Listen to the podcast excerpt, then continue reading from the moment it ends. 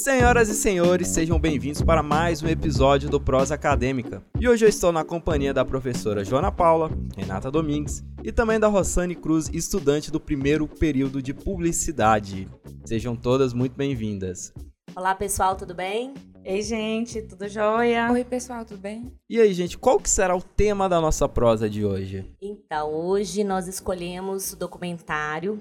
Estou me guardando para quando o carnaval chegar. Né? Já adianto que ele está disponível na Netflix, Netflix até o dia 8 de outubro. E ele fala da cidade né, de Toritama, considerado um centro ativo do, do capitalismo local. Mais de 20 milhões de jeans são produzidos anualmente nessas fábricas que são casinhas eles se sentem assim orgulhosos de serem realmente os próprios donos, né, os próprios chefes. E aí a gente observa que eles ao longo do ano inteiro eles trabalham bastante, exceto no carnaval. Será que faz jus né, o próprio nome? É algo que a gente vai discutir. Quando a semana de folga, né, chega, que é o carnaval, eles vendem tudo que acumularam durante este ano ou durante todo o tempo, né, a vida aí deles e partem para as praias paradisíacas e é interessante fazer esse reconhecimento né, ao diretor Marcelo Gomes. Esse documentário ele é recente, 11 de julho de 2019. Eu acho que esse documentário ele consegue fazer referência a várias áreas né, sociais, gera várias discussões. E engraçado que quando eu apresento este nome do documentário e a cidade em si, as pessoas me perguntam: é no Japão? É na China? Né?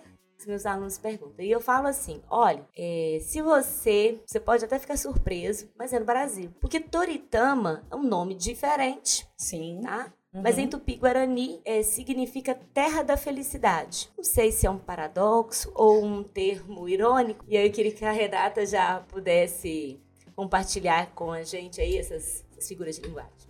É interessante. Toritama tem 40 mil habitantes, fica no agreste do Pernambuco. Eu acho que eu nunca tinha ouvido falar dessa cidade, fiquei muito surpresa. Eles são responsáveis por 20% de todo o jeans que é comercializado no Brasil. E se orgulham bastante disso, né? Eles falam que é o ouro azul verdade. É, eles usam essa expressão, mesmo. né? É ouro. É uhum. Falam muito, assim, várias vezes, vários personagens, que eles se orgulham de trabalhar para si, de não trabalharem para outras pessoas. São e eles donos, né? Somos donos do nosso tempo. Assim, eu vou confessar que eu fiquei bastante chocada com o documentário porque quando eu vi o título, eu não imaginava que ele abordava essa, principalmente essa relação entre o tempo e o trabalho. Na verdade, se a gente for conversar sobre tudo que está falando ali, eu acho que a gente passaria um ano inteiro falando de Muito todos os assuntos que são abordados no documentário e ele gera reflexões muito profundas, pelo menos para mim. É, mostra uma cidade com pouca infraestrutura, muitas ruas não são calçadas, as pessoas com, a, com aquela pele bem bronzeada, assim, né, de, de, uhum. de calor também, além da, da própria pele. Uma cidade quente. Quente, muito quente. E praticamente todo mundo faz a mesma coisa. Eles montam aquelas. Teve uma mulher que contou, né, que havia um, um, um empregador que faliu, e aí aqueles funcionários foram comprando as suas próprias máquinas e nas suas casas abriram as facções, que são as. Isso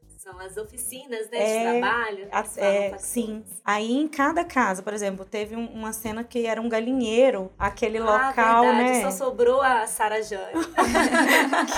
é verdade. E a Sara Jane tá lá, presente.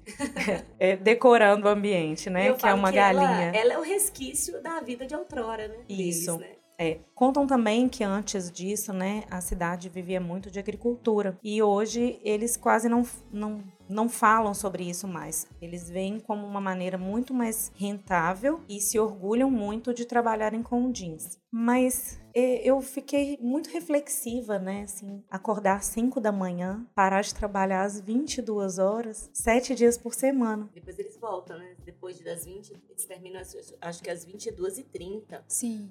E não é só retornam. às 20, é, não só às 20 h 30. Olha só. 20 e 30 20... eles vão jantar Isso. e depois eles retornam os 20. Eles acabam, né, na verdade, o trabalho, 22 e 30.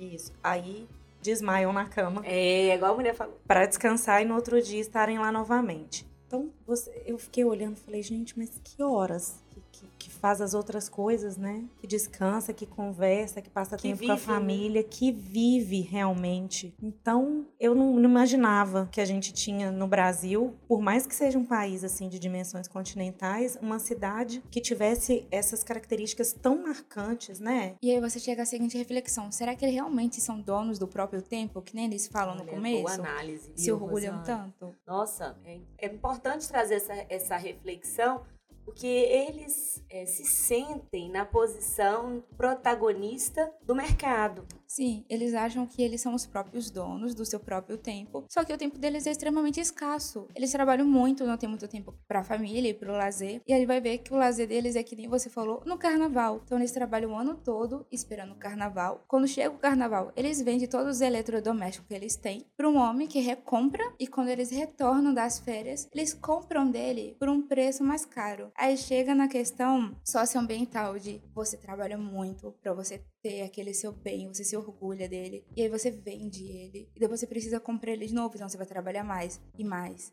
e mais.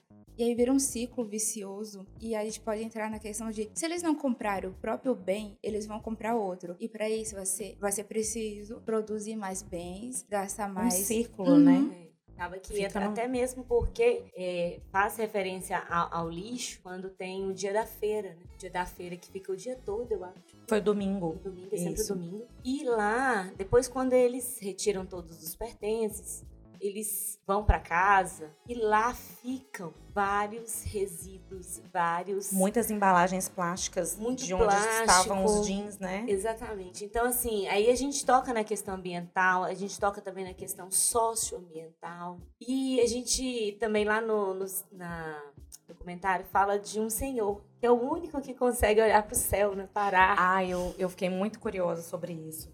Seu José, se eu não me engano. E ele é, é a única pessoa em Toritama que ainda tem tempo para olhar para o céu. Ele desenvolveu, inclusive, uma teoria a respeito do lado em que ah, a chuva está é. caindo, assim, se ela é, é, fica mais inclinada para um lado, se ela fica mais inclinada para o outro. Qual que é a intenção do, do, do, autor, na minha opinião, ali, né? Do diretor, de deixá-lo falar sobre isso? Para mostrar que ele teve tempo de observar, de apreciar, de admirar a chuva e, e constatar essas questões. Quem mais na cidade faz isso? Acho que ninguém, né? Não, Só ele.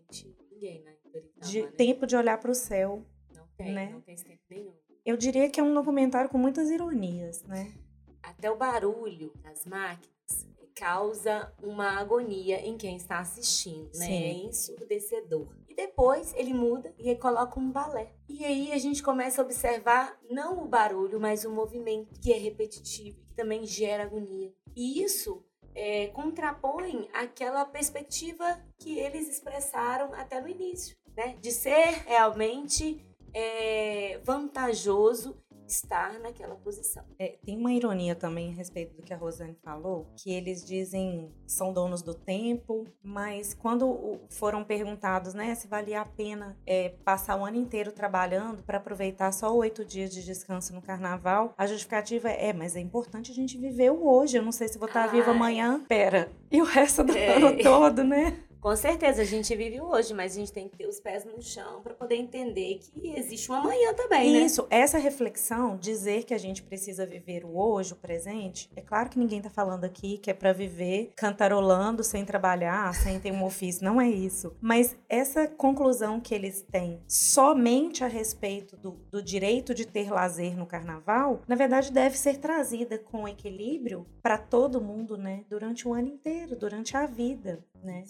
É, é, eu, eu vejo que durante o documentário, é, como ele passa nas casas, nas oficinas, né, nas facções, a gente consegue observar direitinho a, o comportamento e o hábito. Isso vai passando de pai para filho, porque é a realidade. E você observa também pouca inserção na educação. A gente não vê. As pessoas, meninos de 19 anos, 18 anos, já estão assim, quase que coordenando uma facção, né? Conhece todo o processo. E a gente faz essa reflexão como a educação também pode libertar, porque o conhecimento liberta. Sim, sem E quando a gente pensa no conhecimento, a gente avança né, muito porque a gente sai do quadrado e a gente sai de uma análise muito específica ali, temporal, essas reflexões que a gente está propondo, propondo aqui hoje, nenhum deles é, fez durante, nenhum dos moradores fez durante o documentário todo. Pelo contrário, eles ficavam afirmando repetidamente de que precisava de trabalhar muito, muito, muito e se orgulhavam daquilo e falavam que aquilo ali era felicidade, que a felicidade é ser dono do tempo, é não trabalhar para outras pessoas, que não vale a pena trabalhar de carteira assinada porque se ganhava pouco e que sabe que lá na frente poderia ter um prejuízo, né? Isso. Em relação a, a, a benefícios, aposentadorias, essas coisas. E quando a Joana fala sobre o conhecimento que ele liberta, a gente percebe que talvez ele seja a base da ausência dessas reflexões lá. Ah, não tenho dúvida. Né? Com não certeza. tenho dúvida. Porque, na minha opinião, assim, eles têm uma imagem muito romantizada da própria vida. É como se eles usassem uma certa desculpa para se enganar, uhum. para continuar ali. Eu Até também tive a, essa sensação. afirmação, né, Rosane? O tempo todo. É como se pegava, pegasse essas frases que eles falam, né, justificando aquela vida durante todo o documentário. E assim, é, a sensação é que eles se escondem atrás daquela justificativa para não perceberem que eles estão vivendo um ciclo vicioso, romantizando um trabalho escravo. E não precisava ser daquela forma, porque eles falam tanto de trabalho, mas quando chega o carnaval, se você precisa para viajar oito dias, de vender uma geladeira, um fogão, um sofá, uma cadeira, cadê o dinheiro que você trabalhou tanto o ano todo, né? Exatamente. Porque eles não gastam com absolutamente nada de lazer. Teve uma senhora que disse, né, que lá não tem restaurante, não tem um barzinho, não tem um cinema, um teatro, não tem nada de lazer, de atividade nenhuma. Eles trabalham sete dias por semana. E eles se orgulham tanto de trabalhar tanto para ter tanto dinheiro que, como no final eles estão vendendo o próprio sofá, a própria geladeira por 200 reais, falando que aquilo é o suficiente para poder curtir o carnaval. Aquilo dali me pegou de uma forma que eu fiquei, para onde foi o dinheiro que vocês trabalharam tanto para ter? Sim, eu também pensei isso, né? Ele, e que horas que eles também estivessem ganhando bem? Que horas que eles iriam que, que usufruir horas... do dinheiro, né? Agora sim, eu, eu, eu observo, quando a gente fala dessa relação de trabalho escravo, a gente pode observar uma coisa. Eles não têm um senhor. Não tem um senhor. Não tem um patrão. Mesmo que ele que eles tenham o, a, a, propriedade em si, mas não tem ali respondendo por ninguém, certo? certo? Certo. Não tem ninguém amarrado por meio de corrente. Não tem ninguém trancado. E essa relação que a gente percebe, essa relação do trabalho, vem lá é, é, da época da escravidão. A gente vem trazendo esses resquícios. Quando a gente fala de trabalho, e trabalho que é braçal, que é manual, nós não temos o mesmo olhar daquilo que é industrial, por exemplo. Você, eu vou falar de duas situações. Eu tenho uma aluna aqui na, na universidade que ela faz uns quadrinhos muito bonitos de bordado. E quando ela vai vender, normalmente as pessoas falam assim, ah, ela contando, né? Ai, abaixa 20 reais, o quadro é 70. Abaixa 20 reais, arredonda para 40. É, colocando preço na mercadoria do outro, né? No trabalho. Que, é, no trabalho. E aí sempre justificam como? Ai, manual. Manual, não tem valor, né? Trabalho artesanal, artesanal tinha que ser mais barato, é, né? É, muito acessível. E aí, é claro, né? Tem lugares e lugares que exploram mesmo e tal, mas a gente está falando de uma situação aqui. E outra, relação de trabalho. Você contrata uma faxineira e ela fala que vai cobrar 120 reais pela, pela faxina. Aí você fala, ah, 120 reais, como assim? Não, ela não faz 80. Nossa, é só passar um pano. É só fazer um café. É só fazer um almoço. Gente, como pode algo tão simples me custar 120 reais? E aí a gente faz essa, essa análise porque a relação de trabalho ainda é escravista, ainda é uma relação de trabalho de que o outro que não detém de uma parte cognitiva, né, de, de inserção do seu próprio trabalho, ele não deve ter o mesmo valor. valor. Nem valor é, financeiro e nem de reconhecimento. Reconhecimento, né? né? Ainda tem esse resquício né, dessa mentalidade. É verdade. E assim, são análises que a gente são análises que a gente já, já aborda. E outra coisa, e outra coisa, eu acho o mais interessante também é porque esse documentário, ele vai além da sala de aula. E aí perguntam assim, nossa, o professor só passa filme pra mim. Ah, sabe. Gente, isso aí é repertório sociocultural. Não é só pra colocar na redação do Enem, não. Isso é para a vida. Quando a gente trabalha com alunos que estão na academia, são alunos que vão multiplicar né, o que estão vendo aqui estão absorvendo, estão reproduzindo. Quando a gente sai da universidade, detendo da teoria, detendo da prática e uma análise geral, eu sou um profissional que vou resolver problemas porque eu conheço, eu conheço Sim. as áreas, eu conheço os, os pontos de vista e a gente ultrapassa a questão de matriz curricular. A gente vai além, porque um documentário, como também poderia ser um livro, uma, uma outra temática. Então, tem coisas que a gente precisa valorizar a escola. É a escola que vai fazer com que você pense. Eu falo que tem coisas que é só a escola que vai ensinar. Lixo no lixo, né? A gente sempre aprendeu isso com Nossa, escola, é gente. É escola. É. Outra coisa, não furar a fila, você aprende o quê? Na fila da merenda. É na escola. Que é você verdade. tem que aceitar que o outro, né? Você não pode ultrapassar o lugar do você outro. Você espera a sua vez. Exatamente. A gente aprende o não na escola. Eu acho lindo isso. O menino aprendeu o não. Porque a vida te dá o um não todos os dias. E o terceiro ponto é a gente trabalha as pequenas corrupções todos os dias. Quais são elas? O plágio de trabalhos, quando eu não faço, eu copio. Então, tem momentos na escola que é o nosso ponto de partida para a vivência social. Então, quando o professor propor análises com essas temáticas, observe a importância, porque tudo é relevante para a construção de um bom profissional. Muito bem, sem dúvida. É, essa questão da educação, para mim, ficou bem é, concretizada através de, da fala de uma senhora, quando ela menciona que antigamente as pessoas saíam né, do Agreste, do Pernambuco, para poder ir para São Paulo, mas lá exige-se estudo, então é muito mais difícil. Enquanto isso, eles podem continuar em Toritama, trabalhando também, como iriam trabalhar em São Paulo, só que lá eles não precisam preocupar com o estudo. Olha que fala que choca, né? Com certeza, demais. Que assusta. Isso é, é, é, muito sério a gente pensar sobre tudo isso, né? Eu não imaginava que tinha uma cidade no Brasil que vivia um contexto tão intenso assim. E eles produzem, depois a gente vai comentar na parte 2, né? Sim. Como são essas mercadorias, como são esses produtos? Né? Hum, nós temos mais. Esse assunto dá mais pano jeans pra manga. Vocês não acham? Boa. Só complementando um pouquinho, eu até tava comentando com vocês antes da nossa gravação que eu sou muito adepto aos documentários em si, até assisto mais do que os filmes, porque eu vejo, até da forma que a professora Joana falou, que é uma forma de você aprender algo e ao mesmo tempo ali que de uma forma mais, às vezes, leve, digamos assim, você consegue assimilar melhor o conteúdo. E esse eu não conhecia, mas enquanto vocês falavam aí, eu fiquei pensando no seguinte: não é só que o pessoal lá, eles trabalham o dia inteiro. Eles trabalham o dia inteiro e eu acredito que com as condições de trabalho nada ideais. Porque que nem a professora estava falando que eles convivem muito com máquinas, essas coisas do tipo.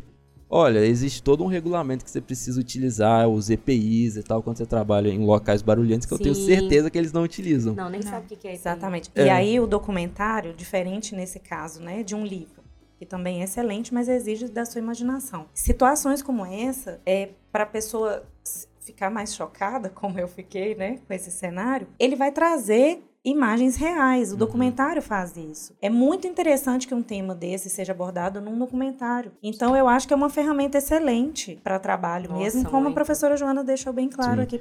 Porque no livro, às vezes você lê algum livro, algum conto assim aterrorizante, só que depois que você termina você pensa: "Ah, é ficção". Ali no documentário não, é a realidade é... sendo retratada. São os depoimentos que vão, né, permeando aí todo, todo o documentário. Bom, então eu acho que a gente pode deixar para o próximo episódio. Com certeza, para a gente fechar. O que, que você acha, Rosane? Claro. Boa. Bom, pessoal, então a gente se vê daqui a pouco. Isso, até a próxima então. Até Beijo. a parte 2, galera. Um, um abraço. abraço. Um abraço. Tchau. tchau.